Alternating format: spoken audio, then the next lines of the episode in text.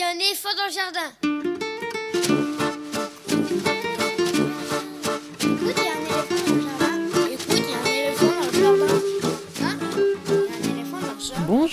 Bonjour, à toutes et à tous. Véronique Soulet au micro pour l'actualité culturelle des enfants petits et grands en Île-de-France. Une émission pour tous les adultes qui n'ont pas oublié qu'ils ont d'abord été des enfants. Chaque semaine, écoute, il y a un éléphant dans le jardin vous fait découvrir artistes, créateurs, initiatives, médiations qui offrent aux enfants de quoi nourrir leur imagination et leur curiosité.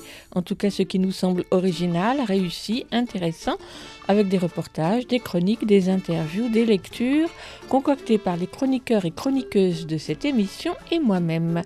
Aujourd'hui avec moi au fil de l'émission, Yves Bouvray pour le cinéma d'animation, Elsa Gounod pour sa chronique littéraire et Lionel Chenaille pour sa lecture. Cette semaine, je vous propose de découvrir le récent spectacle de la compagnie des fourmis dans la lanterne, nos petits penchants au Théâtre du Noir à Paris jusqu'au 10 juin, puis à Avignon en juillet. Ce spectacle de marionnettes, sans parole, invite les enfants et les adultes à une réflexion sur l'injonction au bonheur. On en parle avec les créateurs et interprètes Pierre-Yves Guinet et Joannel Stratman. Ce sera dans quelques instants. Le petit Bidibi, c'est le titre d'un conte écrit par le conteur Serge Valentin, drôle comme tout, illustré par Charles Dutertre, tout aussi drôle, et publié chez Didier Jeunesse. On en parle avec l'éditrice Servane Guillot et avec l'illustrateur Charles Dutertre, ce sera dans une trentaine de minutes. Focus sur deux films d'animation qui sortent cette semaine en salle avec la chronique de Yves Bouvray, ce sera dans une cinquantaine de minutes. Et en fin d'émission, Elsa Gounod propose sa chronique Grand livre pour petites personnes, puis Lionel Chenaille lit un extrait d'un roman de littérature générale sur le thème de l'enfance. Écoute, il y a un éléphant dans le jardin, c'est l'émission qui ouvre des fenêtres sur l'actualité culturelle des enfants. Nous sommes ensemble pour une heure et un peu plus, alors on n'attend plus.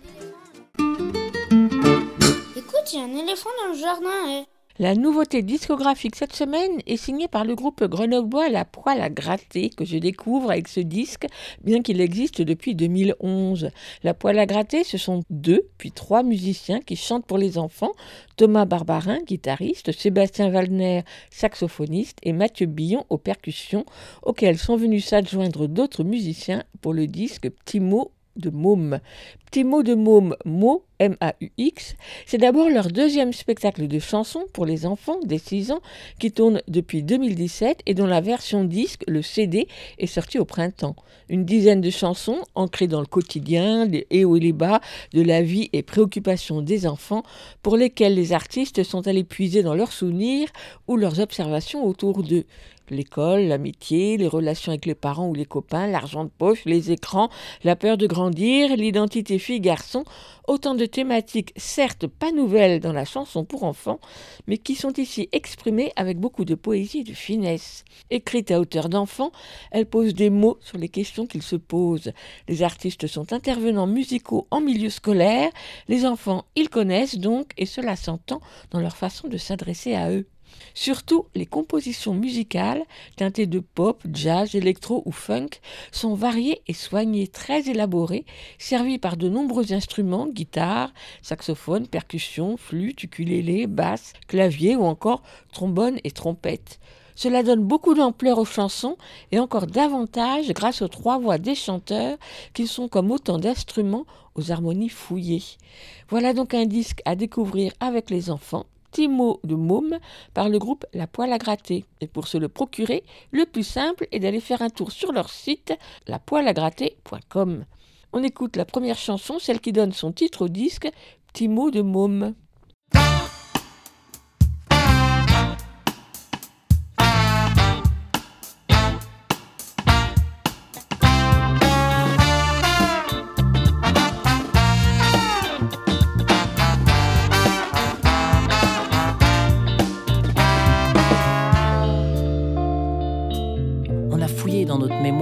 de tous nos souvenirs d'enfants, on en a trouvé des roses, des noirs, des drôles, et certains moins reluisants. Ok, c'est vrai, ça paraît loin comme ça, mais c'était il n'y a pas si longtemps, quand on était haut comme trois pommes, et on s'est aperçu qu'il y avait quelque chose qui revenait souvent. On avait tous des petits mots de môme.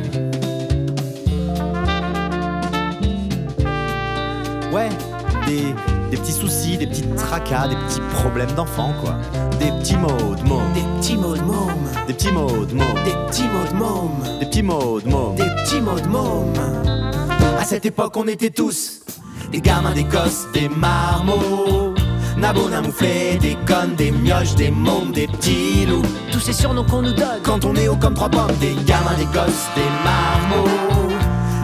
Des connes, des mioches, des mômes, des petits loups, des petits loups, des petits loups.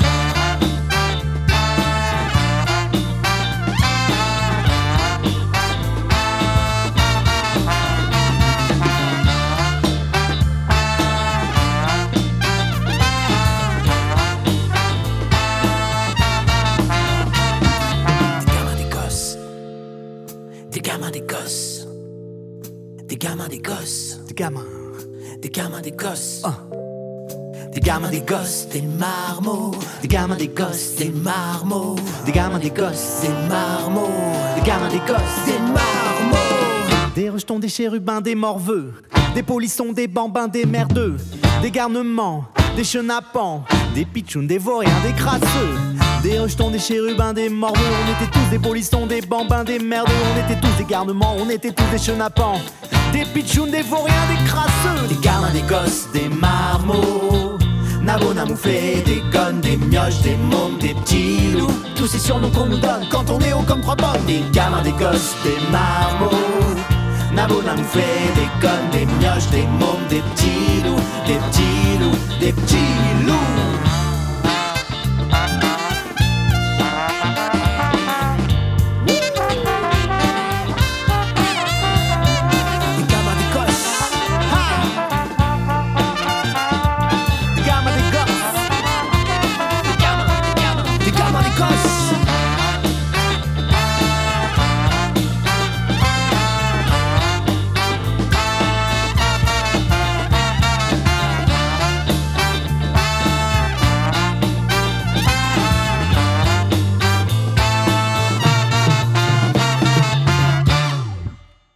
Le bonheur se décrète-t-il? Qu'est-ce que le bonheur et faut-il à tout prix le chercher? C'est bien cette question de l'injonction au bonheur, omniprésente aujourd'hui avec ses flopées de livres de développement personnel, que développe la compagnie des fourmis dans la lanterne dans son spectacle Nos petits penchants, à voir au Théâtre du Noix à Paris jusqu'au 10 juin et tout le mois de juillet au Festival d'Avignon. Ce spectacle de marionnettes manipulé à vue, à hauteur de table, presque sans parole, mais avec une bande sonore musicale très expressive, met en scène cinq personnages, cinq adultes vivant dans le même immeuble, chacun avec sa vision du bonheur. Autant de conceptions du bonheur, autant de manières de vivre, de la plus consumériste à la plus factice ou la plus solitaire. Bien sûr, celles-ci vont évoluer tout au long du spectacle pour un heureux retournement de situation finale, car le bonheur que nous affichons est-il vraiment celui que nous ressentons à l'intérieur de nous-mêmes? Pour tisser leur récit, somme toute assez philosophique, Pierre-Yves Guinet et Johannes Stratman, les deux fondateurs de la compagnie Des fourmis dans la lanterne, ont conçu de superbes marionnettes qui illustrent de façon très expressive les questions soulevées. Cou tordu, tête trop lourde, autant de déformations corporelles, leurs petits penchants donc, auxquels chacun des cinq personnages tente de remédier comme il peut pour être conforme à son image du bonheur passant d'un personnage à l'autre sur les deux petites scènes de chaque côté du plateau, les marionnettistes font se succéder les séquences, parfois drôles, parfois mélancoliques, sans parole ou dialogue, mais avec de nombreux grommellements ou soupirs qui viennent se mêler à la musique. Et je ne dévoilerai pas ici l'astuce technique qui permet à chacun de rayonner quand il ou elle découvre enfin le bonheur, le vrai, le bonheur intime. Certes, le propos n'est pas simple et demande de la concentration de la part des spectateurs, tant chaque détail compte dans le décor comme dans la narration. Et si la compagnie le recommande à partir de 7 ans, je conseillerais le spectacle Nos petits penchants plutôt à des enfants un peu plus âgés pour retenir au mieux leur attention, ce qui n'était pas tout à fait le cas à la représentation scolaire à laquelle j'ai assisté la semaine dernière au théâtre du Noix à Paris et qui a d'ailleurs conduit les interprètes à le dire aux enfants à la fin de la représentation avant d'échanger avec eux sur le spectacle. Ensuite, Pierre-Yves Guinet et Johannes Stratman, auteurs, metteurs en scène, interprètes, ont pris le temps de répondre à mes questions. Micro. Joannel et Pierre-Yves, bonjour. Bonjour. Bonjour. Le spectacle Nos petits penchants vient juste de se terminer. C'était une représentation scolaire. On est au mois de juin. C'était pas facile, facile, j'ai cru comprendre. Bah alors, c'est surtout que les enfants étaient euh, un peu agités. Alors, euh, ça sert aussi à ça, les représentations scolaires, c'est aussi à apprendre aux spectateurs à devenir spectateurs, aux enfants à devenir spectateurs. C'est vrai que c'était mouvementé, mais à la fois, ils étaient vraiment captivés, ils étaient vraiment à fond dedans. Et puis, euh, au final, on a quand même fini par leur expliquer aussi que les règles sont différentes euh, entre le théâtre et le cinéma et la télé. là, c'est vrai que la différence, c'est qu'on les entend et que voilà, ça peut nous perturber aussi. Et ils se perturbent eux-mêmes, d'ailleurs, aussi. Après, c'est un peu normal qu'ils aient envie de réagir face à, à cette histoire qui questionne et surtout le fait que le spectacle spectacle soit sans parole, ils ont envie de commenter euh, à leurs copains Ah, regarde, tu crois que ça raconte ça? Ouais, c'est vrai, moi aussi, je pense ça. Après, euh, c'est vrai que suivant euh, leur, on va dire, leur éducation au théâtre, s'ils ont beaucoup vu de spectacles ou pas, ils vont plus ou moins savoir garder tout dans leur tête. Mais c'est dur, c'est dur à cet âge-là, effectivement. Nos Petits Penchants n'est pas votre premier spectacle pour les enfants, loin de là. D'ailleurs, Nos Petits Penchants n'est pas un spectacle spécialement pour les enfants, on y reviendra. Comment ce spectacle s'inscrit dans votre parcours de création? Euh, alors là, c'est le cinquième spectacle de la compagnie. Et c'est vrai qu'à chaque fois, on essaye de partir d'une matière différente. Donc euh, le précédent spectacle, par exemple, c'était le papier. Là, on est parti de la laine, donc c'est de la laine feutrée. Et puis à chaque fois, on choisit donc une matière et une thématique. Là, on avait envie de parler de l'injonction au bonheur. On s'est dit que c'était une matière qui était à la fois douce, euh, qui prenait bien la lumière, qui pouvait aussi permettre de parler du bonheur. On essaie de chercher des parallèles. Et qu'est-ce que vous aviez envie de dire sur le bonheur Parce que dès le départ du spectacle, en fait, c'est une injonction au bonheur qui nous est proposée. Bah, nous, ce qui nous a questionné tout d'abord, c'est pourquoi est-ce qu'il y a autant de livres de développement personnel partout et pourquoi est-ce qu'on doit partager à tout prix notre bonheur euh, sur les réseaux sociaux, l'image de notre bonheur, euh, pourquoi est-ce qu'on doit toujours dire oui quand on nous demande si, tout va bien, si on est heureux, et qu'est-ce que ça implique dans nos vies et qu'est-ce que ça amène aussi comme euh, refus de la colère, de certaines émotions ou de certaines choses qui pourraient faire avancer les choses. On est parti un petit peu de ce postulat de départ. Après, nous, on n'apporte pas une réponse dans ce spectacle. L'idée, c'est de présenter une galerie de personnages, chacun à la recherche du bonheur d'une manière différente. Il y en a un qui va chercher le bonheur dans la consommation, en achetant toujours plus. Il y en a un qui va chercher le bonheur en suivant justement les livres de développement personnel, un autre qui va chercher le bonheur auprès des autres. Chacun a son parcours et c'est un petit peu le lien qu'il va y avoir entre chaque personnage et comment tout va se tisser, qui fait que chacun après, en sortant, peut se poser des questions, euh, se dire tiens, moi je me retrouve un petit peu dans ça, je me retrouve dans ça. Et le but, c'est surtout qu'on en reparle entre nous, qu'on en parle en famille. Et puis voilà, on va pas apporter une réponse en une heure, sinon.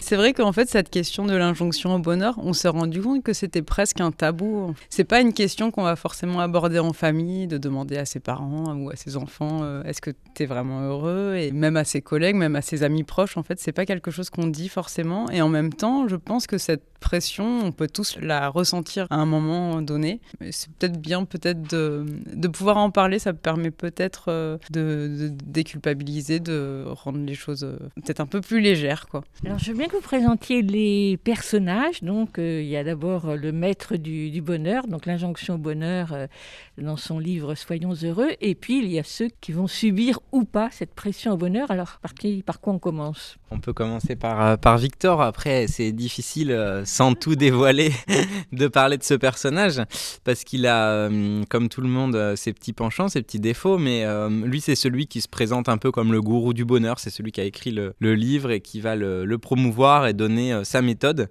et celui qui paraît aux yeux de tous le plus heureux.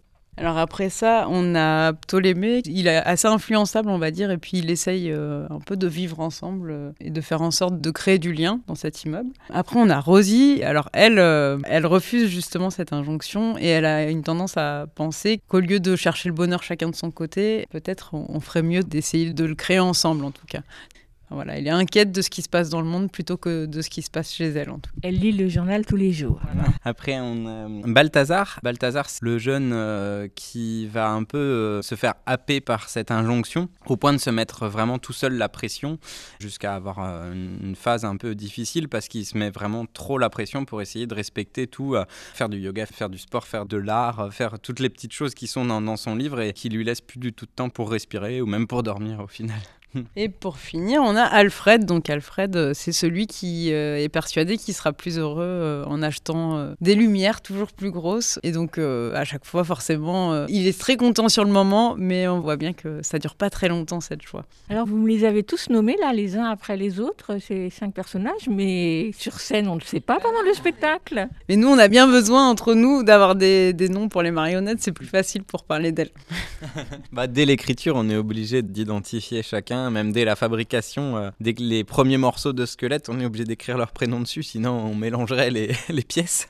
C'est vrai que pour nous, c'est vraiment des êtres vivants. On est, ça fait déjà quelques années qu'on est avec eux, même si le spectacle est sorti qu'à l'automne, finalement, comme il y a eu trois ans de création, ça fait déjà presque quatre ans qu'on partage nos, vies avec eux. Ça devient des, vrais petits euh, comédiens euh, qui ont leurs petits soucis, leur petite euh, présence au plateau. Vous disiez tout à l'heure que vous étiez parti de la matière en même temps que de la thématique, mais ces personnages et leurs caractères différents et leur appréhension singulière du bonheur, ces personnages se sont imposés tout de suite ou il y en a eu davantage, vous les avez abandonnés en cours de route? Alors, on s'est beaucoup inspiré d'un livre qui s'appelle Apicratie, qui est euh, écrit par Eva Illouz, qui euh, étudie un petit peu tous les phénomènes de l'injonction au bonheur dans les différentes parties de la société. Et chaque personnage représente un petit peu un chapitre. Il y a un, peu de ça. Après, euh, on a imaginé à un moment donné rajouter d'autres personnages. Ce qui nous embêtait, c'était d'avoir autant de, personnages masculins. Mais c'était vraiment compliqué de créer une parité, sachant qu'on voulait que le gourou soit un homme qui impose son truc. On voulait pas qu'il y ait trop d'histoires d'amour, donc on d'avoir donné l'impression que ça soit des femmes qui soient juste fans de lui. Donc c'était délicat de créer ce petit monde. Euh, l'écriture a imposé un petit peu ce, rythme-là. Et après, il faut pas non plus avoir trop de personnages parce que sinon on, se perdrait. Déjà, c'est beaucoup cinq personnages dont on va suivre l'histoire. Alors, une des particularités du spectacle, évidemment, il y, en a, il y en a beaucoup dans la construction du spectacle, vous venez de la dire, c'est qu'on passe d'un personnage à un autre, donc euh, d'un espace à, un autre, et les histoires euh, à la fois avancent en parallèle et en même temps euh, s'arrêtent sur des temps forts. Oui, c'est ça. alors, c'est une espèce de tranche de vie, mais c'est vrai qu'on les voit évoluer un peu les uns par rapport aux autres aussi. Euh. On essaye de tisser l'histoire de cette manière. C'est vrai que c'est assez cinématographique comme euh, montage, on va dire. C'est assez découpé. Je reviens sur les personnages. Donc, ce sont cinq personnages adultes.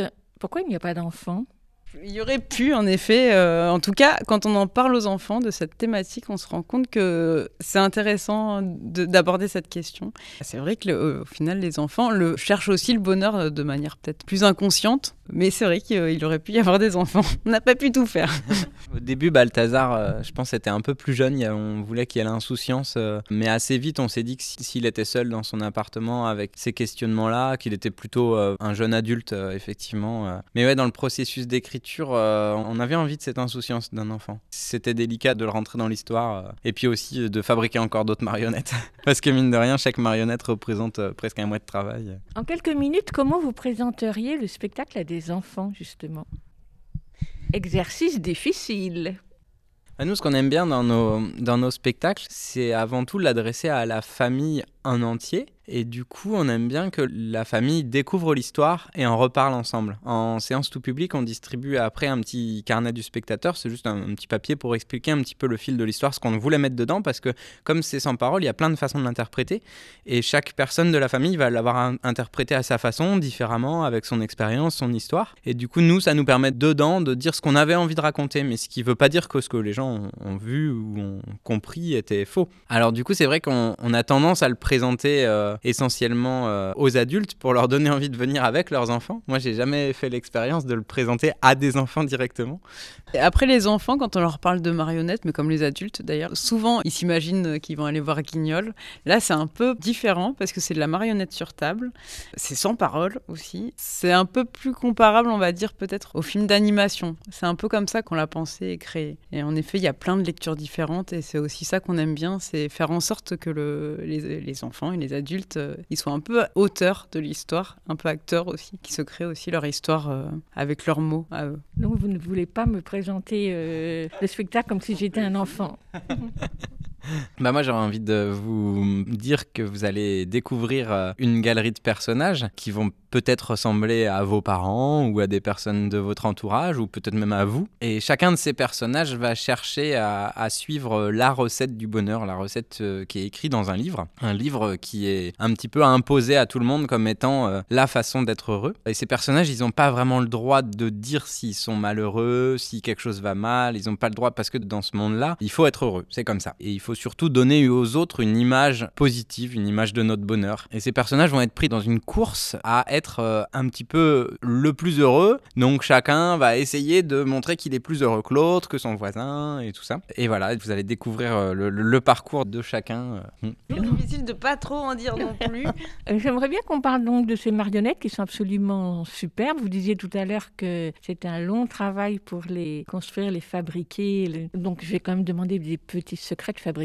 Comment elles sont faites? Alors en effet, c'est un petit peu long parce qu'on part de l'intérieur de la marionnette. Donc on part euh, de leur squelette. En fait, on commence par euh, leur faire euh, chaque os, c'est un petit morceau de bois qu'on va relier les uns aux autres avec de la sangle, du tissu, donc pour faire toutes les articulations. Une fois qu'on a un squelette comme ça qui fonctionne bien, qui est bien articulé, par-dessus on a rajouté de la mousse. Alors c'est comme de la mousse de matelas pour faire la chair. Et par-dessus encore, on rajoute euh, donc la, la laine qui est feutrée pour faire la peau et les cheveux et enfin tout ça. Et leurs yeux, c'est des billes. Alors ça c'est la partie artisanale de la marionnette, mais en fait au milieu, au cœur euh, de la marionnette, il y a aussi une partie high-tech. Alors euh, le, le ventre, comme tous les personnages ont leur petits penchants, leurs défauts, ils sont tordus. Le ventre a été dessiné à l'imprimante 3D et en, plastique en fait. Donc on voit une partie très manuelle, manuelle bois, sangle et tout ça, et en même temps il y a, il y a aussi une partie euh, plus composition euh, contemporaine. Après, pour l'écriture et la, fabrication des marionnettes, c'est lié. Pour nous, euh, le corps des marionnettes, comme on fait du spectacle vraiment visuel et que chaque chose a un sens et chaque chose raconte quelque chose, le corps euh, fait partie de l'histoire. Et du coup, on a eu plein de prototypes et au fur et à mesure de l'écriture, on a aussi fait évoluer les marionnettes. Au tout début, on s'est dit, tiens, est-ce que les, les personnages pourraient être des lanternes avec une lumière plus ou moins allumée en fonction de leur bonheur? On voulait qu'il y ait une jauge du bonheur visible. Alors, euh, je vous la dévoile pas pour euh, que vous la découvriez dans le spectacle, mais l'idée c'était de trouver un moyen de donner euh, l'image du bonheur, du bonheur réel des personnages au fur et à mesure de l'histoire. Alors, on avait imaginé toutes sortes de jauges, un petit peu comme dans les jeux vidéo, et, et au final, c'est aussi pris dans le corps de la marionnette. Ces corps, au final, sont assez réalistes, sauf, entre guillemets, la tête et le cou pour certaines euh, d'entre elles, qui va prendre différentes positions, qui va s'allonger, se rapetisser. Comment vous l'avez travaillé, cette idée-là, qui est superbe Nous, l'idée, euh, c'était vraiment qu'ils aient tous justement leur petit penchant, qu'ils aient tous euh, comme un petit défaut, mais qui d'ailleurs, pour certains, on le découvre après dans le spectacle, peut devenir aussi des avantages. Ils ont tous le cou tordu, quasiment. Et en effet, aussi, ce qui est super intéressant, c'est que ça offre un jeu marionnettique euh, qu'on voit pas dans la réalité, du coup, c'est assez drôle, quoi. Et en même temps, d'avoir des personnages assez euh, réalistes, euh, ça nous permet vraiment de se lier aux petits comédiens, à l'histoire qui est devant nous. C'est vrai que ça serait pas la même chose si c'était des personnages un peu plus fantastiques. Là, on voit vraiment, euh, comme on regarderait un film, euh, des personnages de notre entourage, quoi. Pas de parole, vous le disiez tout à l'heure. D'ailleurs, quand j'ai lu le dossier de presse, j'étais persuadée qu'il n'y allait avoir pas de parole du tout.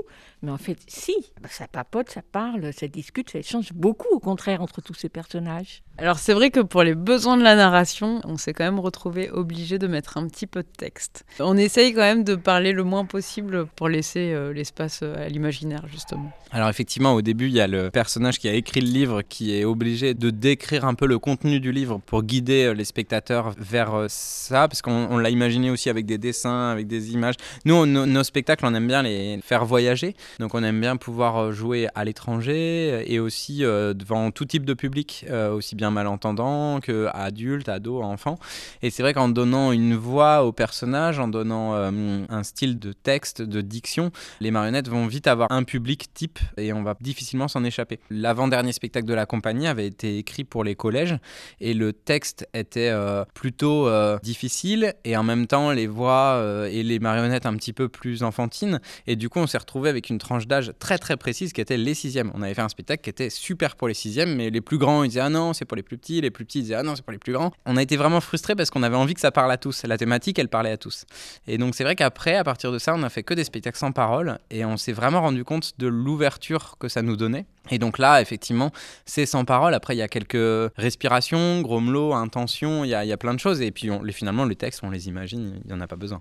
Non, en fait, il y a une bande sonore qui est très présente, en vrai. Euh, vous dites, il y a quelques grommelots, il y en a tout le temps, en fait. Ils sont toujours en train de s'exprimer. C'est vrai. La plupart du temps, c'est pas vraiment des mots, c'est surtout des... C'est quand même une bande sonore. C'est vrai. Et pour le coup, la, la, musique du spectacle qui a été composée par, par, un musicien, un compositeur, elle est très, très présente et en fait, elle nourrit beaucoup euh, l'histoire, euh, les intentions, les, les, univers. Je voudrais bien justement que vous en parliez un peu plus de cette musique, parce que moi, j'ai adoré la musique, qui à chaque fois a une couleur aussi particulière selon les scènes, avec des musiques qui reviennent pour scander le spectacle. Donc là aussi, il y a une couleur à chaque fois particulière. Du coup, on a travaillé avec euh, Jean-Bernard Host. C'est pas notre première collaboration avec lui. On avait, euh, on avait créé Vent debout avec lui et on, a, on avait un très très bon souvenir de cette collaboration. Il a vraiment un univers euh, visuel fort et surtout la capacité de faire évoluer les émotions au fur et à mesure de la musique. Alors au début, c'était très difficile pour nous parce qu'on n'est pas du tout musicien. Donc quand on nous disait oui, alors à tel moment je passe en majeur, là je repasse en mineur, etc. Nous, on savait, ça nous parlait pas du tout. Depuis, on a un petit peu appris à parler musique, mais c'est vrai qu'on a un travail très cinématographique. Donc il y a beaucoup de scènes qu'on a composées de notre côté, sur laquelle lui est venu écrire la musique après. Et il y a aussi des scènes qui se sont faites dans l'autre sens. Il y a un passage de tango, par exemple, où lui nous a fait des propositions par rapport à ce qu'on imaginait, et après on a écrit la, scène euh, dessus. Mais c'est vrai que sur ce type de création, il y a beaucoup de déchets. C'est-à-dire qu'il nous a composé des dizaines de musiques où à chaque fois on lui disait Ah non, c'est un tout petit peu trop joyeux. Ah non, c'est un tout petit peu trop triste. Non, là, c'est un tout petit peu trop rapide. Non, là, c'est un tout petit. À chaque fois, il devait tout recomposer. Il est d'une patience d'ange, votre musicien. oui, oui. On passe encore notre temps à se demander s'il n'y a pas des petites choses à changer. Ça fait déjà 50 représentations qu'on a jouées. Et il est revenu voir et on s'est encore posé la question de savoir s'il n'y avait pas des petits rythmes qui étaient à décaler. Ouais, ça demande une précision quand même assez importante. Ouais.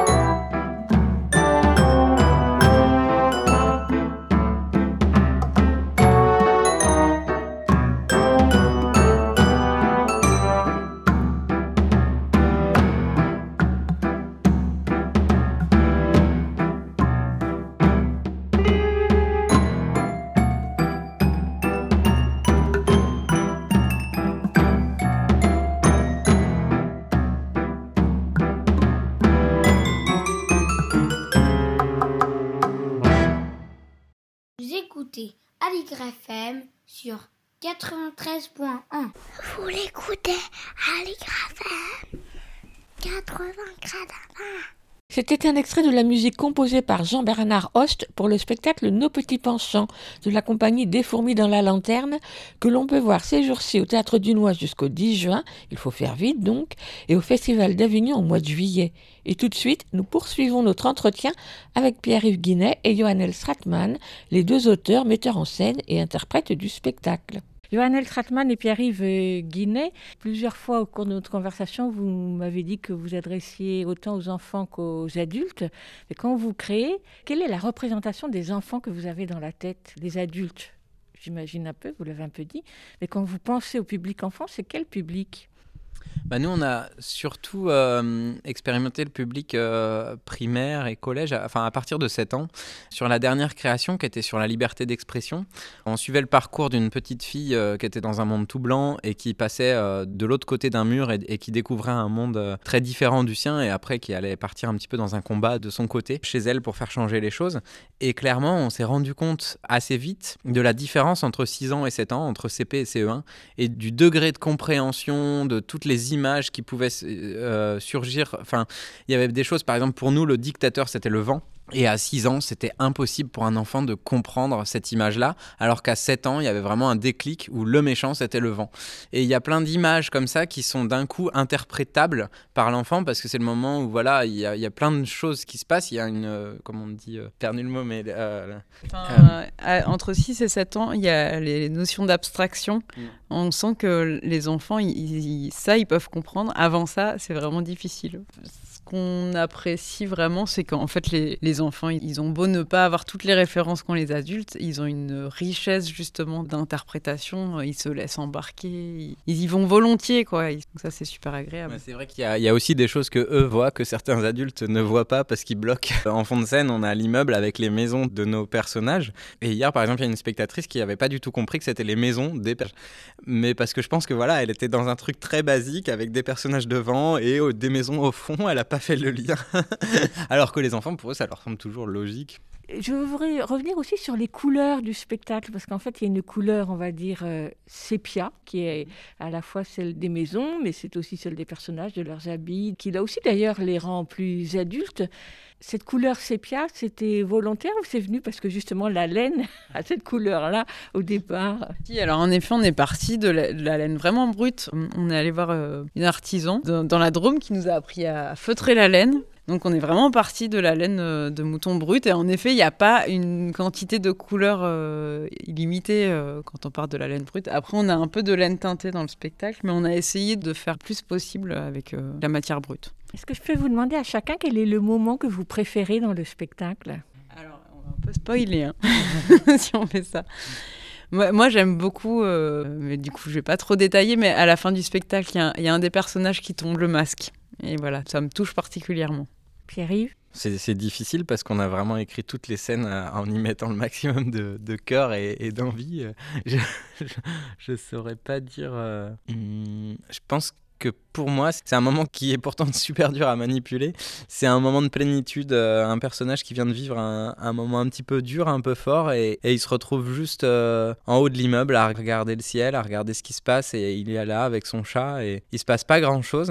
Moi, je suis à bout de bras, en haut d'un escabeau, c'est hyper difficile, mais je, me rends compte que cette image a beaucoup de force. Finalement, elle raconte plein de choses. Justement, on n'a pas parlé de la manipulation. Des fois, vous êtes trois à tenir une marionnette, des fois toute seule. Il y a beaucoup de déplacements parce que, comme ça se passe sur deux endroits différents, vous courez d'un endroit à l'autre. C'est compliqué, la manipulation? C'est très très chorégraphié et là pour le coup on peut vraiment dire que c'est un travail de fourmi et d'ailleurs euh, comme pour la musique on y revient encore beaucoup là il y a encore beaucoup de petits changements qu'on fait à chaque quasiment à chaque représentation et c'est assez comparable je pense à un travail de musicien euh, quand on travaille à plusieurs musiciens là c'est très écrit et on est vraiment obligé d'avoir un gros travail d'écoute entre nous trois parce que faut être euh, ensemble sur le rythme, sur les mouvements, sur les intentions. voilà, c'est assez précis. Vous avez donc tous les deux écrit euh, la pièce, le spectacle, fabriqué les marionnettes, vous avez fait appel à un compositeur et donc vous avez fait aussi appel à un troisième manipulateur. Vous n'êtes quand même pas complètement autonome. Non, il y a aussi beaucoup de gens qui ont travaillé sur la création. On a un régisseur qui nous envoie tous les tops, euh, lumière, son, fumée. On a toute une équipe euh, qui nous a aidés. Il y a quelqu'un qui nous a aidé à faire les costumes. Il y a eu euh, deux personnes au regard extérieur qui sont pour nous très très importants parce que forcément sur scène on voit les marionnettes de dos, donc c'est hyper compliqué de trouver chaque mouvement. Et d'ailleurs notre regard extérieur est encore là avec nous actuellement, est revenu pour rythmer des petites choses. On a eu aussi des coups de main sur la fabrication du décor plein de choses. Mm. Et ma dernière question sera pour vous demander à l'un et à l'autre, une question que je pose à chaque fois, qui est pour vous demander quel est le livre de votre enfance qui vous a marqué et qui vous a peut-être conduit à créer pour le jeune public aujourd'hui. Je vous laisse réfléchir. Alors moi, ça va pas du tout être un livre d'histoire. ça va être Copain des bois. C'est vraiment un livre que j'ai encore dans mes toilettes actuellement et qui, quand j'étais petit, m'a énormément donné envie de bricoler. Ça a tellement l'air simple dans, ce livre de prendre un canif et de fabriquer des choses. Et ça m'a vraiment, vraiment fait fabriquer des choses. Et je pense que c'est comme ça que je suis venu à la marionnette. Enfin, c'est pas que ce livre-là, mais c'est entre autres, pour moi, une ressource euh, qui m'a vraiment donné cette envie dès, tout petit. Ouais. alors non, moi je, vraiment je sèche parce que j'ai pas souvenir euh, d'un livre en particulier qui m'ait donné envie de faire de la marionnette. Euh, euh, je pense que c'est surtout de voir des spectacles de marionnettes. J'ai commencé par faire du cirque et vraiment quand j'ai découvert le monde de la marionnette, j'ai découvert tout le champ des possibles. Enfin, le fait que ce soit hyper onirique, c'est surtout de voir plein de spectacles de marionnettes qui m'a donné envie d'en faire. Merci à tous les deux et encore bravo. Merci. Nos petits penchants de et par la compagnie des fourmis dans la lanterne est à voir au Théâtre du Noir à Paris jusqu'au 10 juin, il faut faire vite, puis au Festival d'Avignon du 7 au 26 juillet. Et tout de suite, on écoute une chanson sur le bonheur, cela s'impose. Il y en a beaucoup, j'ai choisi celle de Félix Leclerc, Le Petit Bonheur. C'est un petit bonheur que j'avais ramassé. Il était tout en pleurs sur le bord d'un fossé. Quand il m'a vu passer, il s'est mis à crier Monsieur, ramassez-moi, chez vous, amenez-moi. Mes frères m'ont oublié, je suis tombé, je suis malade. Si vous ne me cueillez point, je vais mourir, quelle balade. Je me ferai petit, tendre et soumis, je vous le jure. Monsieur, je vous en prie, délivrez-moi de ma torture. J'ai pris le petit bonheur, l'ai mis sous mes haillons. J'ai dit, faut pas qu'il meure, viens dans ma maison. Alors le petit bonheur a fait sa guérison. Sur le bord de mon cœur, il y avait une chanson. Mes jours, mes nuits, mes peines, mes deuils, mon mal, tout fut oublié. Ma vie de désœuvré, j'avais dégoût de la recommencer. Quand il pleuvait dehors ou que mes amis me faisaient des peines, je prenais mon petit bonheur et je lui disais, c'est toi ma reine. Mon bonheur a fleuri, il a fait des bourgeons, c'était le paradis, ça se voyait sur mon front. Or matin joli, que je sifflais ce refrain, mon bonheur est parti, sans me donner la main. J'eus beau le supplier, le cajoler, lui faire des scènes, lui montrer le grand trou qu'il me faisait au fond du cœur. Il s'en allait toujours, la tête haute, sans joie, sans haine, comme s'il ne pouvait plus voir le soleil dans ma demeure. J'ai bien pensé mourir de chagrin et d'ennui. J'avais cessé de rire, c'était toujours la nuit. Il me restait l'oubli, il me restait le mépris. Enfin que je me suis dit, il me reste la vie. J'ai repris mon bâton, mes deuils, mes peines et mes guenilles. Et je bats la semelle dans des pays de malheureux. Aujourd'hui quand je vois une fontaine ou une fille, je fais un grand détour ou bien je me ferme les yeux.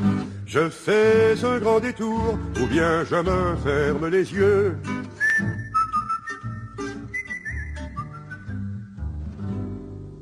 Vous écoutez Aligre FM sur 93.1. Écoute, j'ai un éléphant au jardin. Voici un album particulièrement joyeux, le petit Bidibi du conteur Serge Valentin, illustré par Charles Dutertre et paru au début de cette année aux éditions Didier Jeunesse.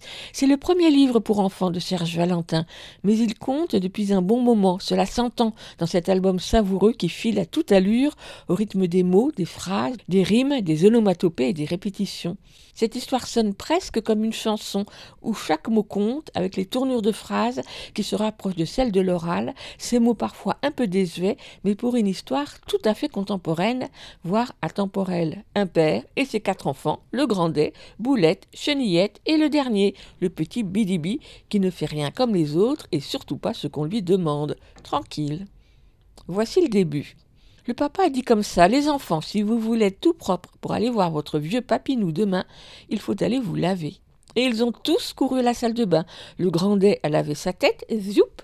Boulette a fait des frisettes, grrr. Chenillette a croqué la savonnette, Eh ben, mais le petit bidibi, il a dit qu'il voulait rester tout sale.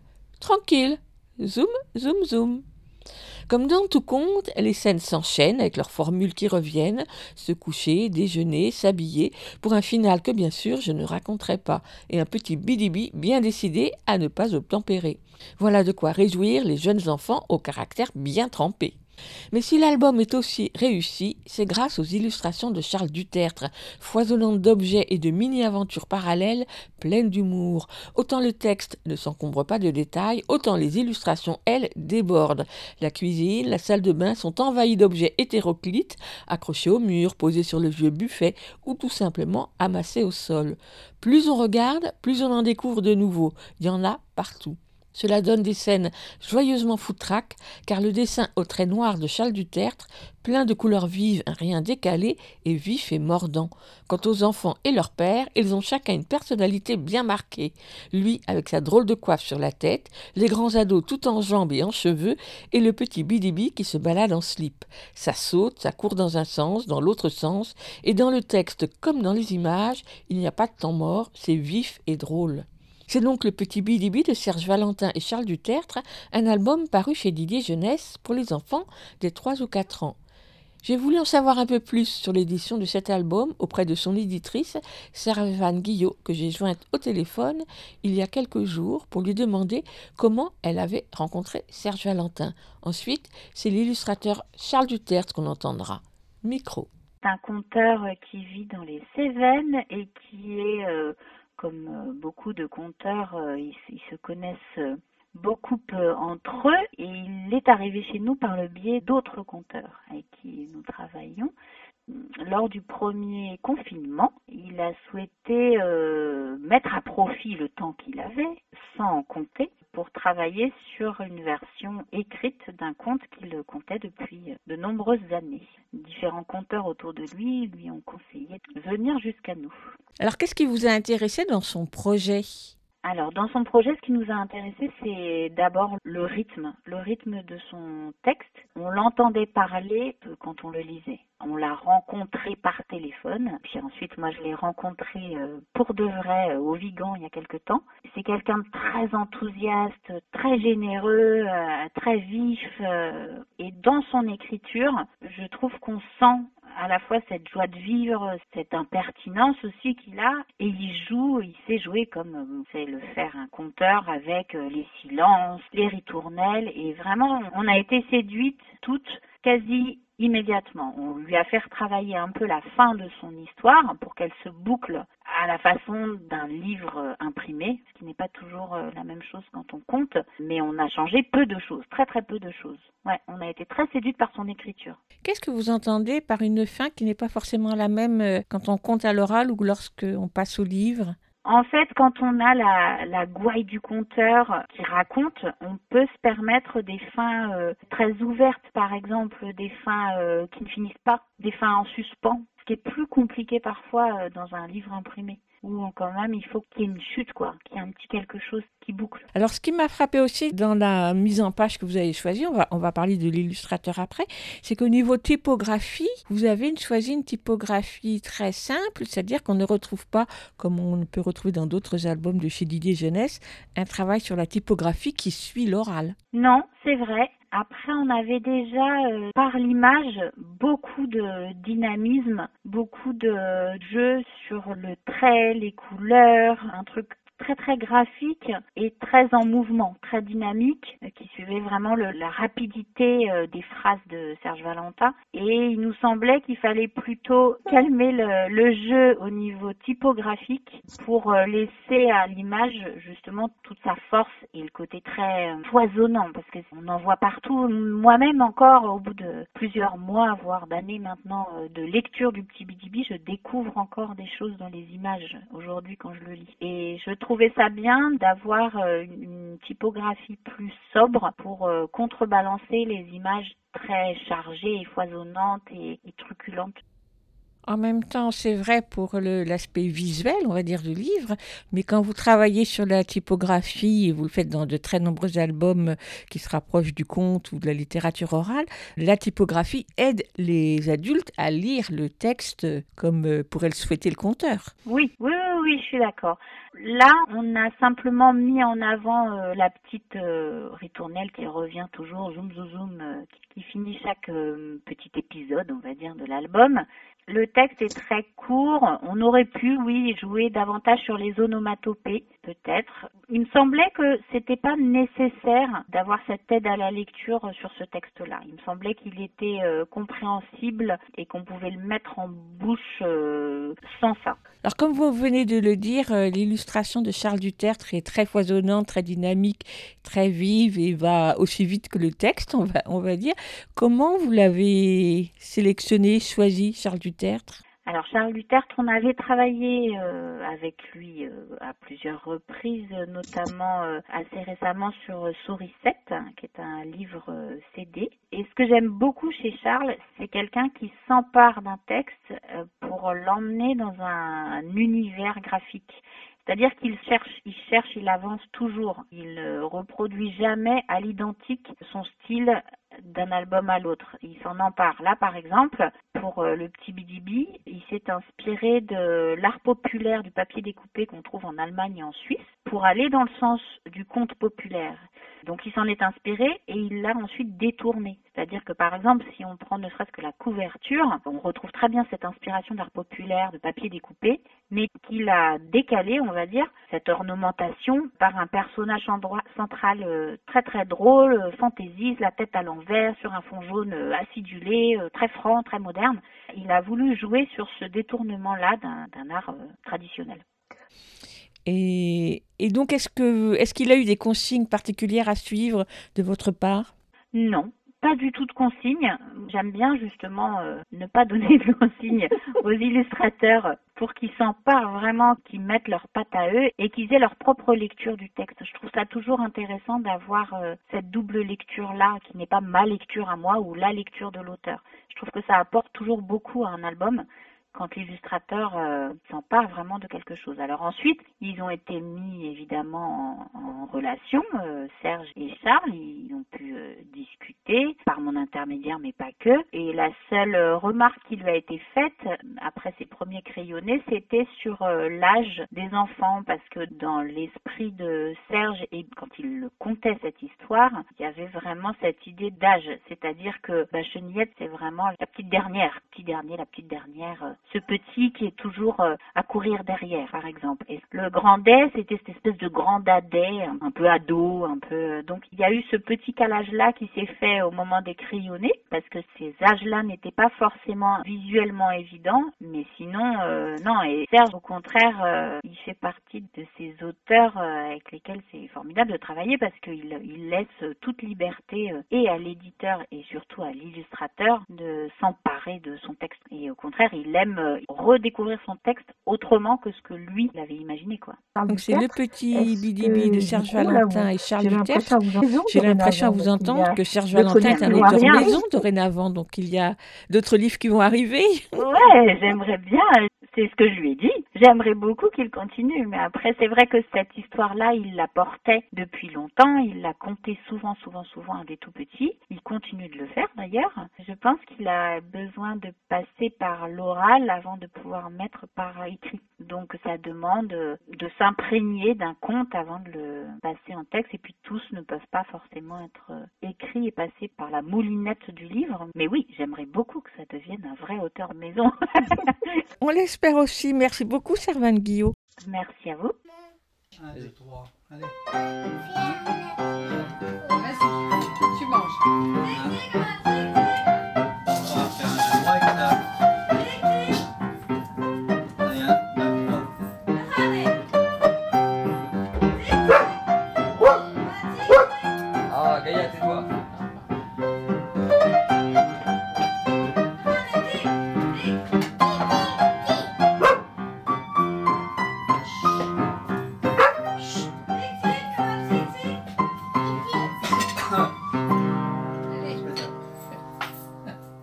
C'était donc Servane Guillot, l'éditrice de l'album de Serge Valentin, Le Petit Bidébi, paru chez Didier Jeunesse. C'est maintenant le point de vue de son illustrateur, Charles Dutertre, que je vous propose d'écouter. Tendez bien l'oreille, la liaison téléphone n'est pas fameuse. À lui aussi, j'ai demandé comment il avait reçu ce texte. Micro. Alors comment j'ai reçu euh, ce texte? En fait, c'est une commande de l'éditeur euh, Didier Jeunesse. Parce que en fait, dans mon travail, j'ai deux fonctionnements euh, un petit peu différents. Soit je fais des albums avec un auteur et on propose l'album, le projet, ou alors c'est l'éditeur qui me propose un texte qu'il a déjà choisi.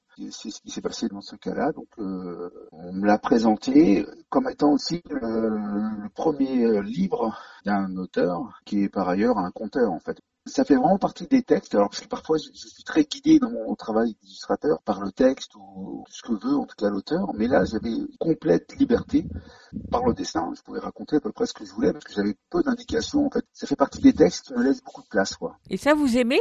Beaucoup, oui, oui, mais complètement. Après, euh, c'est toujours un peu entre le, le, texte et le dessin. Alors, c'est pas une bataille, c'est pas le bon terme, mais il peut y avoir aussi une concurrence entre les deux. Et moi, ce qui m'intéresse, c'est peut-être aussi raconter par l'image ce qui n'est pas dans le texte. Comment moi, je peux appréhender ce texte, où je le place et comment je l'illustre. Par quoi vous avez commencé? Très souvent aussi, tout ce qui est commande, je commence par la couverture parce que c'est du matériel que l'éditeur a besoin pour ensuite le, redonner aux représentants qui très très tôt vont aller euh, proposer, le montrer ce livre hein, aux libraires et aux médiathèques et bibliothèques en fait. Voilà. Donc il faut fournir très vite une image et c'est vrai qu'il y a une histoire d'ours dans ce texte et j'ai choisi, en fait, bon, je l'ai placé à la montagne. Alors tout est possible. Après, moi, j'en ai pas discuté avec l'auteur. J'ai proposé des images et puis ça a fonctionné. Donc on, est parti de cette idée-là. Donc je l'ai placé à la montagne. Et en fait, comme très souvent pour tous mes albums, je fais d'abord un travail un peu de documentation pour voir un peu aussi peut-être des habitations euh, typiques un petit peu de la montagne. Mais là, j'ai trouvé en fait aussi des images. Il y a une tradition en Suisse, en Autriche, si je ne pas bêtise, peut-être aussi en Allemagne, en fait, d'images découpées. Les, personnes utilisaient des, feuilles noires, découpaient des personnages. Il y avait tout un travail en symétrie. Et c'est ce que j'ai utilisé pour faire la couverture. Et, comme ce personnage ne fait rien comme personne et qu'il est un petit peu, il fait même l'inverse de ce qu'on lui demande, sur la couverture, je, je l'ai mis euh, tête en bas, à l'envers. Mais cette technique de papier découpé, vous ne l'avez pas conservée à l'intérieur du livre, vous n'y faites même pas référence. Non, non, pas du tout. Non, non, non. Il y avait cette accroche un peu anecdotique, mais ça aurait été possible. Je préfère aussi le travail euh, au trait, à la ligne, en fait. Alors donc, comme vous disiez tout à l'heure, vous avez raconté en images tous les à côté du récit de Serge Valentin. Tout à fait, voilà, voilà. Après, graphiquement, j'ai établi toujours aussi un petit scénario, si on veut. Moi, il y avait des choses que je trouvais intéressantes. C'était l'arrivée de la neige qui apparaît au fur et à mesure des images et qui finit par remplir euh, la dernière image sur la, la page de garde. Et ce que je trouvais aussi intéressant, c'est d'avoir ce personnage qui ne fait rien de ce qu'on lui demande et qui est toujours quasiment en slip, qui se promène toujours en slip, même quand il est dehors.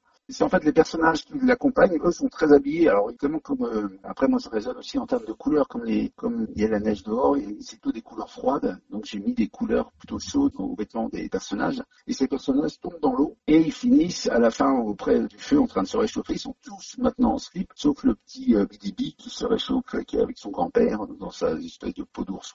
Et donc il y a un basculement comme ça en fait entre le entre les personnages. Et donc ça c'est des choses que j'ai racontées par le dessin en fait. Voilà, dans le texte. Moi ce qui m'a plu c'est qu'il y avait énormément d'action aussi. Donc les, les, personnages euh, font quasiment que courir ou sont toujours en déplacement. Et puis un des partis pris que vous avez choisi aussi, c'est de jouer entre le classicisme, on va dire, et le côté euh, très moderne. C'est-à-dire qu'on est dans une époque indéterminée en vrai. Oui, tout à fait. Après, euh, pour rien vous cacher, moi j'adore les vieux objets. En fait, tout ce qui est un peu brocante, voilà, je suis, c'est quelque chose qui me passionne complètement et j'accumule énormément de choses. Et c'est des choses que j'aime bien remettre dans les albums, que je redessine euh, certains objets. En fait, et pour quasiment tous les objets, j'ai toujours une référence. Euh, voilà, euh, j'ai un objet qui existe et que je redessine, euh, même si je le redessine de manière extrêmement naïve et simple. J'aime bien savoir qu'il existe vraiment. C'est des choses qui me plaisent bien dans ce travail de documentation puis de recherche. Et question technique, vous travaillez comment? De façon très traditionnelle? Euh, Là aussi, au contraire, euh, en numérique? Alors, je fais un peu, un petit peu les deux. En fait, je, dessine toujours euh, à la main. C'est toujours un, travail sur papier au trait que j'aime bien, en fait, pour des tas de raisons. La texture du papier, le, le grincement de la plume sur le papier. Puis après, j'ai tout un travail de mise en couleur et aussi de même de repositionnement parce qu'on parlait tout à l'heure des objets. Par exemple, je dessine des pages entières d'objets que je, ensuite que je scanne et sur mon écran d'ordinateur, comme un petit peu comme un metteur en scène, si vous voulez, je, re- je reprends certains objets, je les déplace Et donc le travail sur la couleur se fait à quel moment? Sur l'ordinateur, après sur l'ordinateur, voilà. Mais dans cette idée de, de toujours avancer dans, dans mon travail d'illustrateur, j'ai un projet pour Didier Jeunesse. J'ai un projet euh, d'album où je ferai à la fois le texte et le dessin et avec une mise en couleur à l'aquarelle, voilà, de manière beaucoup plus euh, euh, traditionnelle parce que j'ai, envie aussi de, de revenir à d'autres euh, méthodes, d'autres techniques de mise en couleur. Et comment vous travaillez l'harmonie des couleurs qui sont à la fois très vives, en même temps, je dirais certaines assez fondues comme couleurs Alors, je commence toujours par les couleurs un peu dominantes. D'ailleurs, je remplis mon image euh, qui est en jaune. Je vais remplir tout en jaune ou en rouge en fait. Et après, les choses importantes, je vais plutôt les, tirer un peu vers le rouge. Et puis après, j'efface un peu. C'est-à-dire que je, fonctionne plus avec des couleurs plus pastel parce qu'on peut pas tout mettre sur le même plan ou sur la même euh, tonalité en fait. Et donc, euh, c'est assez souple en fait là aussi parce que même après, à la fin, je peux redescendre en pourcentage. Je peux baisser sur mes couleurs s'ils sont trop fortes ou trop vives. Mais J'aime bien l'ordinateur pour ça, ouais. et notamment si- s'il y a besoin de le déplacer pour le texte. Donc ça, très souvent, je suis amené à déplacer ou à même encore à supprimer euh, d'autres d'autres objets. Est-ce que Serge Valentin a suivi votre travail au fur et à mesure ou il a tout découvert à la fin? Effectivement, il y a eu les différentes étapes, c'était le crayonné, euh, puis après sans doute la, la mise en couleur, oui, oui, tout à fait. Mais il y a, il y a eu une modification ou deux, très très peu de sa part. D'ailleurs, je me souviens même plus. Et en fait, c'est la première fois que je travaille avec lui, bien sûr, comme c'est son premier, premier livre, mais euh, il a eu l'élégance de m'appeler euh, à la toute fin de l'album. Je tiens à préciser qu'il est quand même assez rare. Au mieux, on a, on a un mail qui est transféré de l'éditeur en, en nous disant que l'auteur est content. Mais lui m'a appelé un, vendredi soir là, pour me dire combien il était ravi euh, des images. C'est sympa. Ah oui, très sympa, oui. Bon, après, voilà, c'est quand même un premier livre pour Saint-Valentin, donc je voulais quand même euh, être à la hauteur. Vous avez été tout à fait à la hauteur. Merci, merci. Charles Duterte, ma dernière question sera pour vous demander quels sont les trois objets qui définissent votre lieu de travail? Alors, à, à expliquer, c'est peut-être un peu compliqué, mais j'ai une- j'ai un collègue dans mon atelier qui est en fait une tête qui a dû servir dans une pièce de théâtre. C'est un cyclope, un seul œil. Il y a lui qui est en fait mon, mon compagnon euh, d'illustration. Je dirais qu'il y a euh, ma plume et mon ordinateur, un objet un peu euh, indispensable. En fait. Merci beaucoup, Charles Duterte. Ben, merci à vous. C'était donc Charles Dutertre, l'illustrateur de Le Petit Bidibi de Serge Valentin, que je vous invite à découvrir en librairie et, j'espère, en bibliothèque. On écoute maintenant une deuxième chanson du disque présenté en début d'émission, Petit mot de môme, par le groupe La Poêle à gratter. Elle s'intitule Mamma Mia. Mon chéri. Lève-toi tout de suite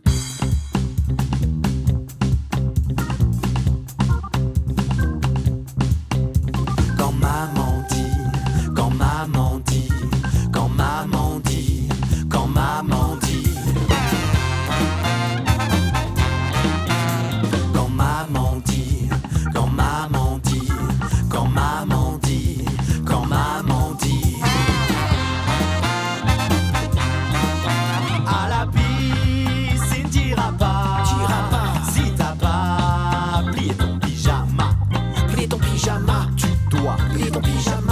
dépêche-toi. Au cinéma, je t'emmène pas, je t'emmène pas. Si à carreau tu tiens pas, à carreau tu tiens pas, calme-toi. À carreau tu tiens pas, gare à toi. Mamie à maman m'a dit ça, maman mia maman comme maman dit ça, mamie à maman m'a dit ça, et maman mia maman comme maman dit ça, mamie à maman m'a dit ça, maman mia maman comme maman dit ça, mamie à maman m'a dit ça, et maman mia maman comme maman dit ça?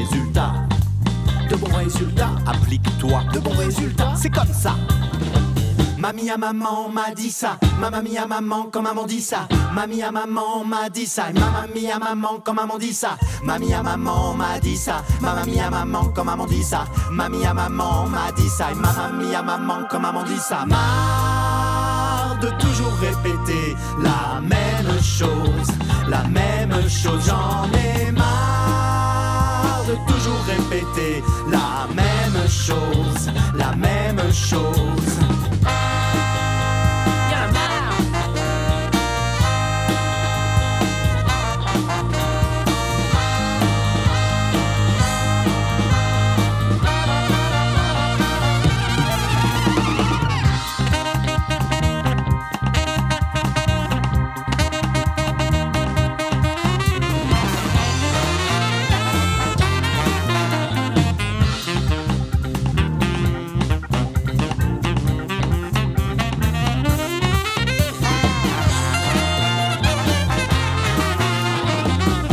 Suffit maintenant, ça va mal aller. Ça suffit maintenant, ça va mal aller. Ça suffit maintenant, ça va mal aller. Ça suffit maintenant, ça va mal aller. Vous écoutez Aligre FM sur 93.1. Vous l'écoutez Aligre FM 80 Cette semaine, deux films d'animation pour les enfants sortent sur les écrans. La chance sourit à Madame Nikuko, un film réalisé par le japonais Ayumu Watanabe.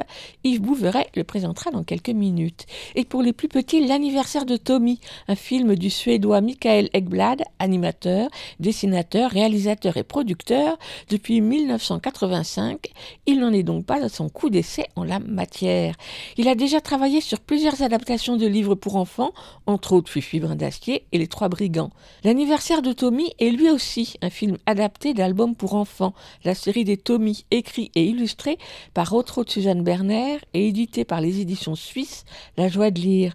Dans cette série de livres cartonnés, pour les tout petits donc, elle croque un petit Tommy qui, s'il est un lapin qui adore les carottes, ne n'est pas moins un enfant vivant dans une maison très cosy, au sein d'une famille affectueuse et attentionnée, et auquel les jeunes lecteurs et lectrices peuvent s'identifier facilement.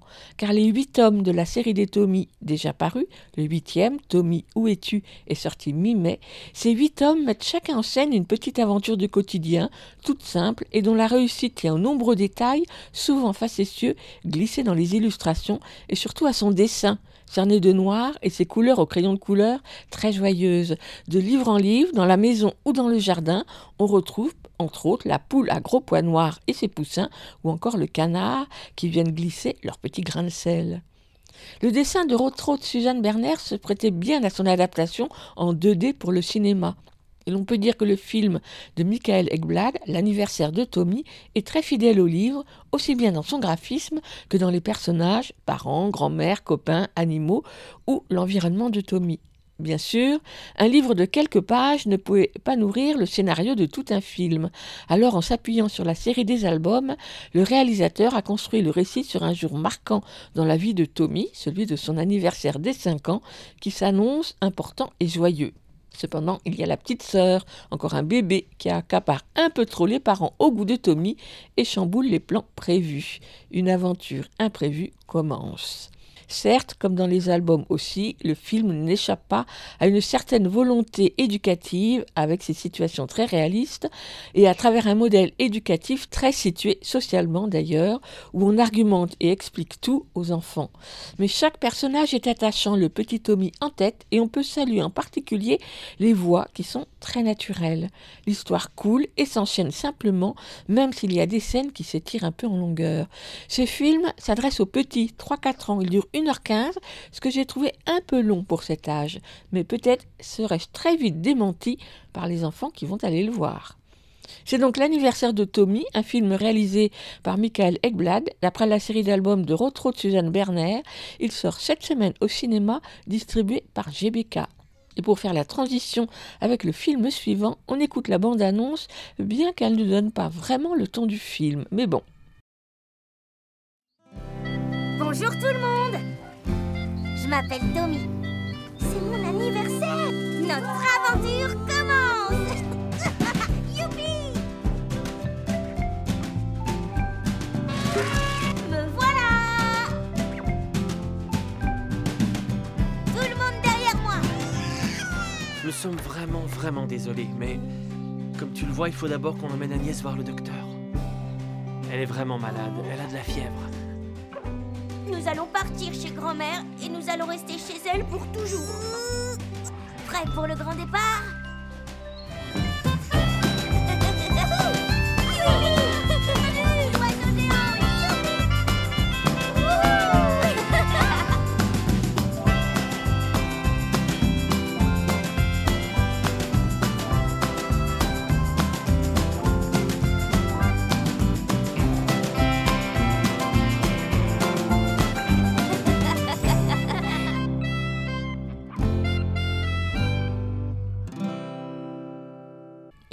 C'est Yves Bouvray qui vous présente le second film d'animation qui sort cette semaine, La chance-souris à Madame Nikuko.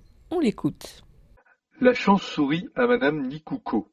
Alors ce titre euh, un peu intriguant, c'est un, un, film japonais, un film d'animation de Ayumu Watanabe, qui raconte euh, l'histoire d'une maman euh, célibataire qui s'appelle Madame Nikuko et de sa fille qui s'appelle Kikurine, qui est une jeune fille adolescente. Et euh, toutes les deux euh, sont installées euh, au nord du Japon, dans la partie du Japon qui s'appelle Hokkaido, qui est très au nord, donc il y a beaucoup de neige l'hiver, l'été est assez doux, et donc elles habitent toutes les deux sur un bateau. Et on sent que c'est une situation qui est un peu précaire, parce que d'habiter dans un bateau, dans un port, soit en France ou au Japon, c'est quelque chose qui n'est pas tout à fait naturel.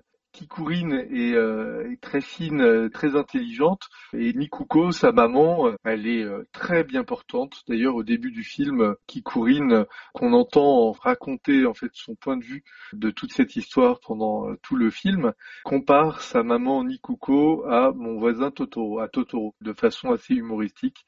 Ayumu Watanabe s'en amuse en la dessinant de façon très affectueuse. Il faut être très clair, à aucun moment le réalisateur va se moquer euh, de aucun protagoniste euh, du film. L'idée, c'est vraiment euh, de raconter l'histoire de petites gens au Japon, des gens simples, des gens qui sont pas riches. On se croirait presque dans un film de Koreeda par certains aspects du grand cinéaste japonais. Sauf que là, on est dans un film animé. Un film animé qui nous fait penser d'ailleurs donc on a fait référence à mon voisin Totoro de Hayao Miyazaki pour Totoro et la référence à, son film euh, emblématique du studio Ghibli. Mais aussi on pense très fortement euh, à Isao Takahata et des films euh, très réjouissants qui racontent le, Japon de l'intérieur familial avec par exemple nos voisins les, Yamada ou Qui est la petite peste qui raconte l'histoire d'une jeune fille dans les quartiers populaires d'Osaka qui habite dans un restaurant qui fait des grillades. Là, ça rejoint cette histoire puisque Madame Nikuko euh, a eu plusieurs euh, compagnons, des compagnons avec qui il n'est pas resté. Elle était euh, très cœur tendre à tomber amoureuse du premier venu, peut-être, mais elle a réussi quand ça tournait mal à s'en protéger. C'est ce qui est raconté au tout début du film. Hein. Donc je ne divulgage rien. Elle part à chaque fois en voyage pour protéger sa fille et se protéger elle-même des mauvaises rencontres d'hommes pas très sérieux.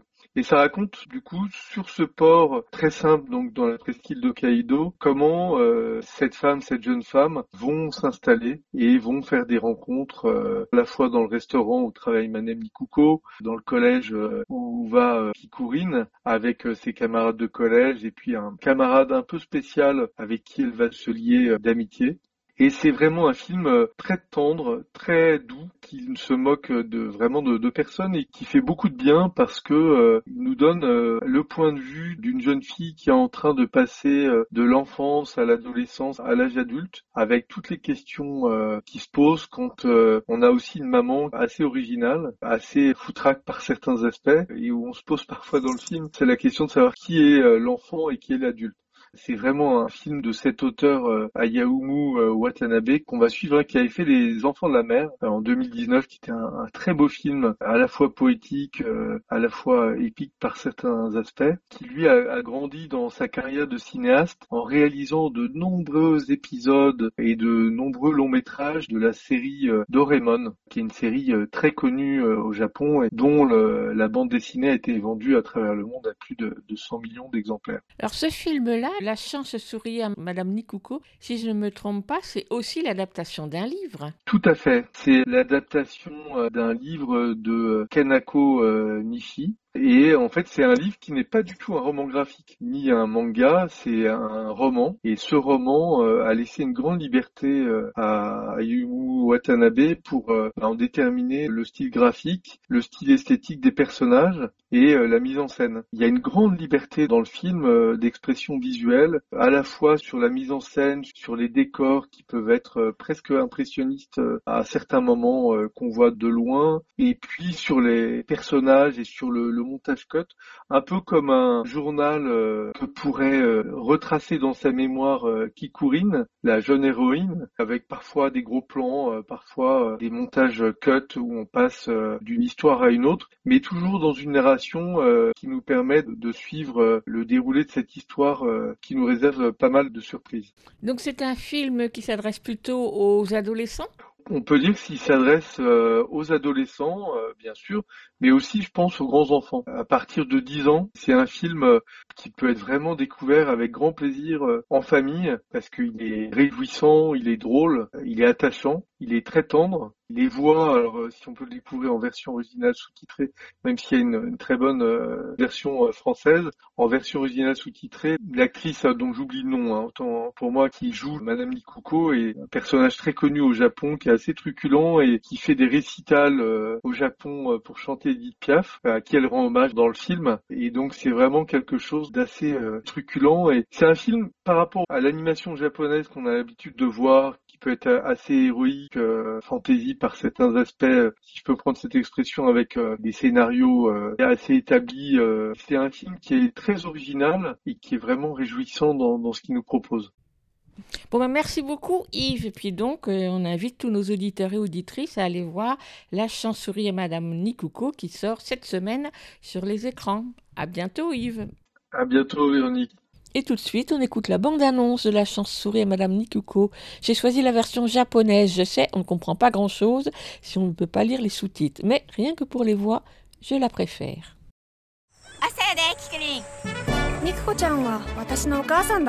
男に騙されては町から町へ。それなのに。普通が一番いいのやで。なんでこんなに能天気なんやろ。ミスジに秘密の場所を教えっけさ。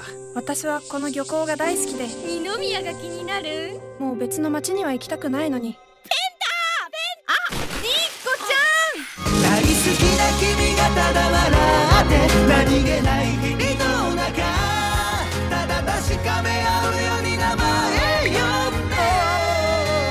うちは肉子ちゃんみたいになりたくない。でもな。キクリ乗ってくれてよかった。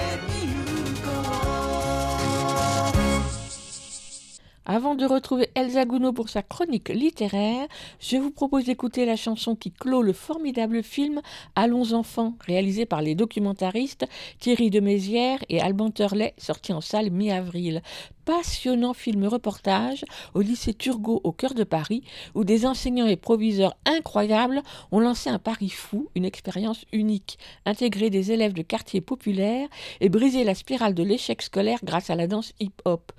Je ne crois pas que le film soit projeté encore dans de nombreuses salles, mais voilà un film d'une énergie incroyable que je vous invite vraiment à aller voir.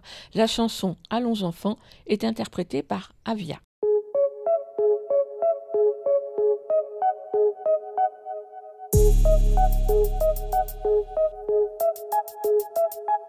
Je danse, je vais rien lâcher. Quand je ferme les yeux, je fais des mots pour m'évader. Je pense sans arrêt à ce qui m'attend parce que c'est ma seule destinée. J'avance, je vais rien lâcher. Mon âme se bat pour exister, pour étonner. Cette chance, je l'ai méritée. La nuit, le jour déterminé à m'envoler. La danse explique mon existence parmi les hommes. Ma vie, une mise en scène quand la musique m'isole. Elle m'a pris la main, me rassure, elle me console. Elle m'a pris la main, me rassure, elle me console. Mon âme se bat pour exister, pour étonner. Cette chance, j'ai mérité. La nuit, le jour déterminé à m'envoler. Non mais allons, non mais allons là. Allons enfants de la patrie quoi.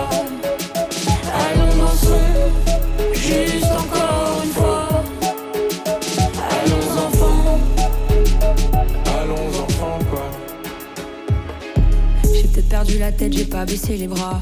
Les cahiers étaient vides, mais on t'a fait nos pas. Pour rendre nos parents fiers, leur montrer qu'on est là. Plus déter que jamais à faire entendre nos voix.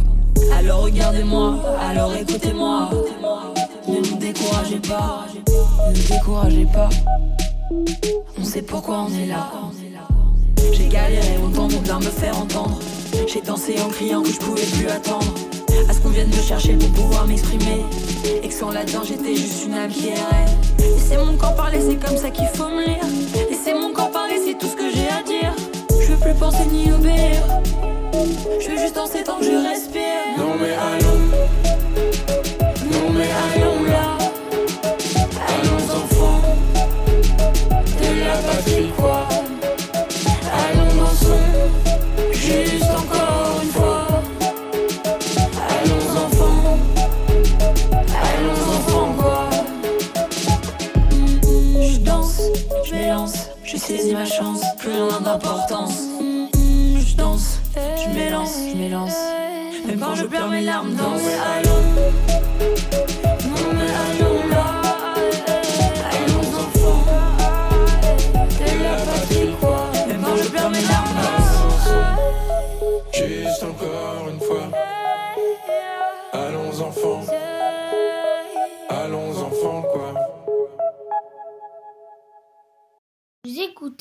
Écoutez Aligre FM sur 93.1.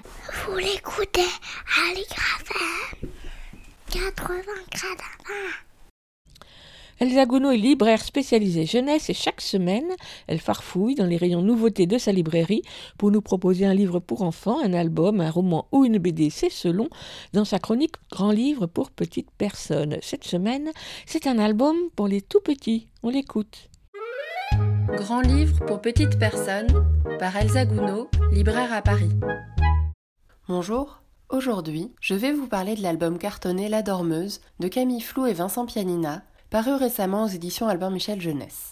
J'ai déjà parlé dans cette chronique l'an dernier de Vincent Pianina pour son impressionnant album Le secret très secret du maître du secret aux éditions Thierry Magnier. Le voilà ici à l'illustration et associé au texte à Camille Flou, avec laquelle il a déjà publié un précédent album en 2017, La partie de cache-cache, alors aux éditions Helium. Voilà depuis près de deux ans de chronique ici autour de divers livres pour enfants que je parle pour la première fois d'un album à destination de la petite enfance.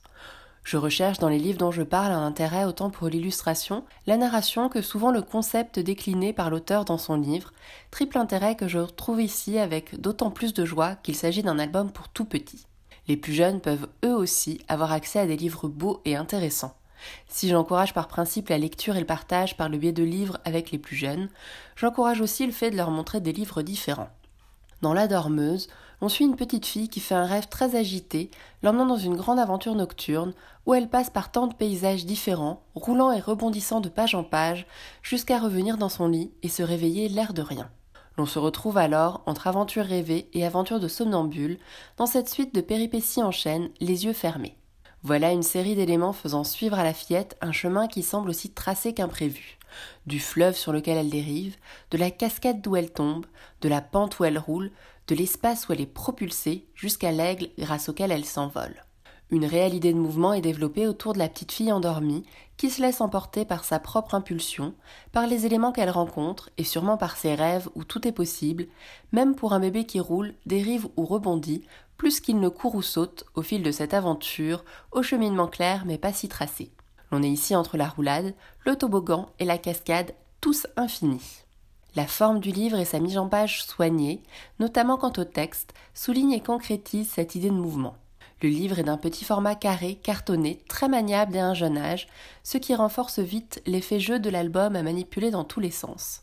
Le texte est ici présenté dans des cartouches jaune vif, suivant avec souplesse et dans tous les sens les mouvements fluides et les roulés-boulés de la petite fille.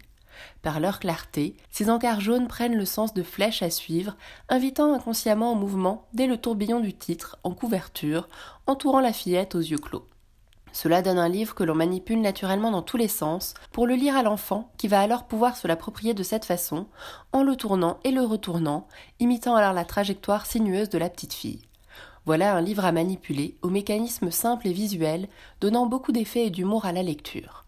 Le texte court, écrit par Camille Flou, est rimé, comme une sorte de comptine ou de ritournelle à déclamer à voix haute, lui donnant une grande musicalité. On y retrouve un grand sens de l'oralité, nécessaire pour instaurer un rituel de l'histoire avec un bébé. Si le sens du texte, tel que nous l'entendons, peut rester nébuleux pour un si petit enfant, des repères, sonorités et répétitions se créent petit à petit autour de cette aventure du coucher. Le bébé rêve aussi, ici de ce rêve aventurier, oublié au réveil de cette nuit mouvementée autant que réparatrice. Les illustrations de Vincent Pianina, suivant les guides jaunes d'encart de texte, présentent un univers pop et assez rétro, plutôt réjouissant et assez rarement mis en avant dans les livres pour tout petits. La fillette et son environnement sont représentés avec des contours noirs épais, des formes simples et des contrastes forts, bien visibles des plus jeunes. Les aplats de couleurs vives ont un grain et un effet de chevauchement, faisant penser par moments à l'impression en risographie. Si les illustrations restent sobres, des détails savoureux s'y nichent où l'on reconnaît l'univers et l'humour de l'auteur, avec, par exemple, des arbres moustachus ou des nuages souriants. À noter l'aspect de représentation important pour l'illustrateur dans chacun de ses livres, la fillette est noire sans que cela soit le sujet de l'histoire, ce qui participe à la représentation de tous les enfants dans leur environnement plus ou moins quotidien, dans les livres qui leur sont destinés. J'espère vous avoir donné envie de découvrir cet album cartonné que je conseille à partir d'un an, La Dormeuse de Camille Flou et Vincent Pianina aux éditions Albin Michel Jeunesse au prix de 11,90€. Moi, je suis bien curieuse des prochains projets communs de ces deux auteurs, tant leurs deux livres ensemble sont intéressants et différents. Merci Elsa pour ce livre à tourner dans tous les sens, La Dormeuse de Camille Flou et Vincent Pianina, un album à découvrir de visu dans toute bonne librairie. Vous écoutez Aligre FM sur 93.1. Vous l'écoutez Aligre FM 80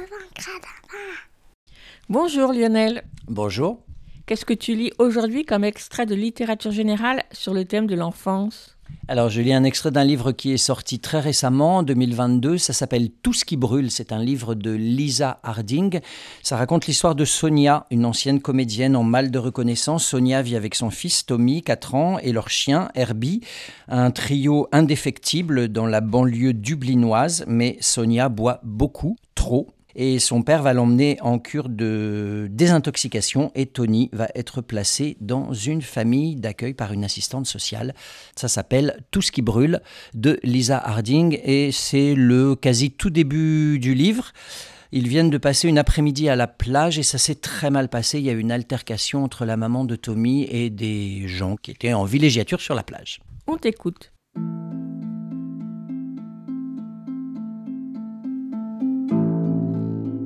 En me garant devant la rangée de petites maisons mitoyennes en briques rouges, je prie pour qu'aucune des fouines du quartier ne m'épie derrière ses stores à moitié baissés. Cette Mrs. au malais toujours à se mêler de tout, qui vient m'apporter du pain fait maison pour le petit bout de chou. Je sais comment rendre Tommy heureux avec sa nourriture orange, ses cornflakes, sa marmelade, ses haricots, ses bâtonnets de poisson pané et son cheddar. La viande et de la chair animale morte, il a fallu le lui dire, mais pas le poisson. Je ne lui raconte pas le poisson accroché au bout d'un hameçon et dont on frappe la tête pour le tuer après l'avoir attrapé. Il ne veut rien manger qui ressemble même de loin à du verre qui a à voir avec la moisissure. Il n'est pas chétif ni rien, mais bon, il est vrai que je ne connais pas d'autre enfant de 4 ans. Je me couvre du mieux que je peux avec la minuscule serviette avant de franchir en courant l'allée qui mène à la porte d'entrée, peinte de mes propres mains en rose vif, un travail bâclé. Faites comme chez vous je crie en entrant dans la chambre que nous partageons. Je me débarrasse de mes sous-vêtements mouillés et j'ouvre le tiroir du haut de la commode, un méli-mélo de chaussettes, de soutien-gorge, de culottes. Je parviens à en dégoter des propres avant de me retrouver dans la cuisine en culotte devant le réfrigérateur. Yaya, t'as pas mis de vêtements? La voix de Tommy à la porte de la cuisine. J'entends ses pas sautiller en direction du salon, accompagné du tip-tap des pattes de Herbie, et soudain la télé qui hurle Trop fort Je crie. Il ne baisse pas le volume. Peut-être qu'il ne m'a pas entendu, à moins qu'il ne cherche à m'énerver. Je dévisse le bouchon de la bouteille et suis tenté de boire au goulot, besoin de me rafraîchir, de me calmer. Mais je m'oblige à ouvrir le placard et à attraper un verre, afin de rester civilisé, même si personne n'est là pour me voir. Surtout quand personne n'est là pour me voir. Ce blanc subtil mérite un verre pour s'aérer. Me servir, en siroter d'abord une goutte délicatement, puis renverser ma tête en arrière et avaler le tout en une lampée. Immédiatement, je me détends. Cette femme m'a rendu tellement nerveuse et cet homme dans la voiture, les autres, je les emmerde et je me sers un deuxième verre. Une légère brûlure d'estomac suivie d'une chaleur veloutée qui se répand dans ma poitrine. Au troisième verre, je m'aperçois que je peux avaler, respirer, avaler, respirer, comme si je nageais. J'allume le grill à 180, ouvre le congélateur pour en sortir les bâtonnets de poisson pané, mais n'en trouve aucun. Je fouille dans les placards, repère deux boîtes de haricots à la sauce tomate et une boîte ouverte de bouffe pour chien qui pue un peu, mais ça devrait aller. Herbie mange n'importe quoi. Fourrer les haricots dans le micro-ondes et attacher mon tablier à froufrou par-dessus ma culotte, un cadeau ironique de la part de Tina quand j'ai emménagé avec elle à l'époque où nous partagions un appartement à Londres. Les haricots sifflent et crachent, ils éclatent. Le micro-ondes est moucheté de jus de haricots. Plus tard, je nettoierai plus tard. C'est bien ce que vous regardez? Je pose l'écuelle à côté du chien sur le canapé et l'assiette sur les genoux de Tommy. Où sont les poissons? Ne commence pas, Tommy. Tu te rappelles Les enfants qui meurent de faim en Afrique?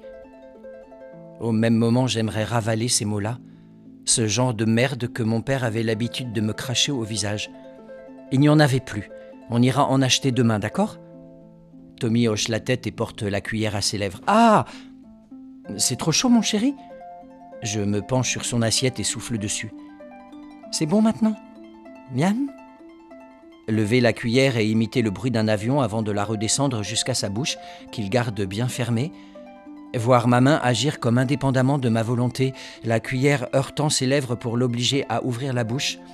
Le bruit métallique tandis que ma main tremblante lâche la cuillère qui tombe par terre. Je fantasme à mort, jamais bon signe. Bon, d'accord, pas de problème, tu mangeras quand tu auras faim. Je parviens à lui lancer un clin d'œil désinvolte avant de me retrouver dans la cuisine, le goulot aux lèvres, au diable les convenances. Calme-toi, mon cœur qui cogne. La bouteille vidée, un espace s'ouvre en moi et ma tête se relâche comme si je venais de libérer mes cheveux d'un élastique trop serré. Filer dans le salon et me laisser tomber entre les deux garçons. Tommy nourrit Herbie à la main avec le reste de haricots. C'est un si gentil petit garçon, si attentionné. Je vais m'assurer qu'il mangera plus tard nichés dans la chaleur de leurs deux corps, sentir le mien se ramollir, tomber. Un peu plus tard, une odeur âcre de toast au fromage brûlé datant d'hier envahit la pièce. De la fumée noire s'échappe dessous la porte de la cuisine, me déplacer comme si j'étais en transe, sonné, mon pouls battant la chamade. J'avais recouvert la grille de papier sulfurisé au lieu de papier d'alu, idiote, idiote, complètement idiote. Je vois mon fils dans l'encadrement de la porte, les yeux grands ouverts, vitreux. C'est bon, Tommy. Tout va bien maintenant. Il faudra ouvrir toutes les fenêtres. Des picotements partout en moi, la sensation de m'écrouler, tomber dans le puits. J'aurais dû m'en douter dès que je l'ai vu là-bas sur la plage chatoyante, irrésistible. C'était le signe de ce qui allait se passer. Attraper la bouteille pleine, tourner le dos, dévisser le bouchon avec les dents, me dire que ce que Tony ne voit pas ne peut pas lui faire de mal. Tu nous rappelles le titre de ce roman Ça s'appelle Tout ce qui brûle de Lisa Harding. C'est paru en 2022 chez Joël Losfeld Édition dans une traduction de Christelle Gaillard-Paris. Merci Lionel, à très bientôt. À bientôt. Écoute, il y a un éléphant dans le jardin, c'est fini pour aujourd'hui. On se retrouve la semaine prochaine, même jour, même heure, même fréquence. En attendant, vous pouvez réécouter cette émission ou celle des semaines passées sur votre application habituelle d'écoute de podcast ou bien sur Podcastix qui héberge le podcast. Vous pouvez également suivre l'actualité de l'émission sur Instagram et sur Facebook. Une seule adresse, linktree slash un éléphant dans le jardin. À la semaine À la prochaine. prochaine. À plus. À la prochaine. Plus. À la prochaine. À plus. À la prochaine. À plus.